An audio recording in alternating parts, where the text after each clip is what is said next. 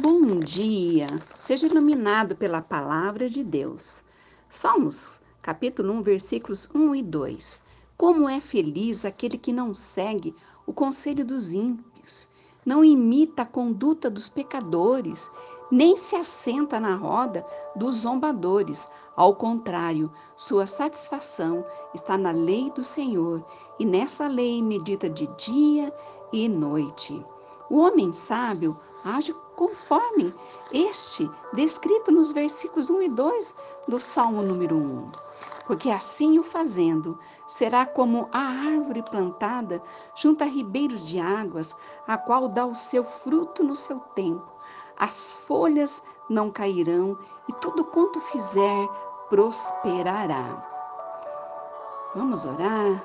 Deus, ajude-nos a alcançar corações sábios, Ajude-nos a entender essa sabedoria que vem do alto. Ajude-nos, Senhor, para que tudo que nós fizermos venha prosperar, para que tenhamos sabedoria para administrar nossos bens, para administrarmos a nossa casa, para administrarmos todas as questões mesmo que surgem no dia a dia.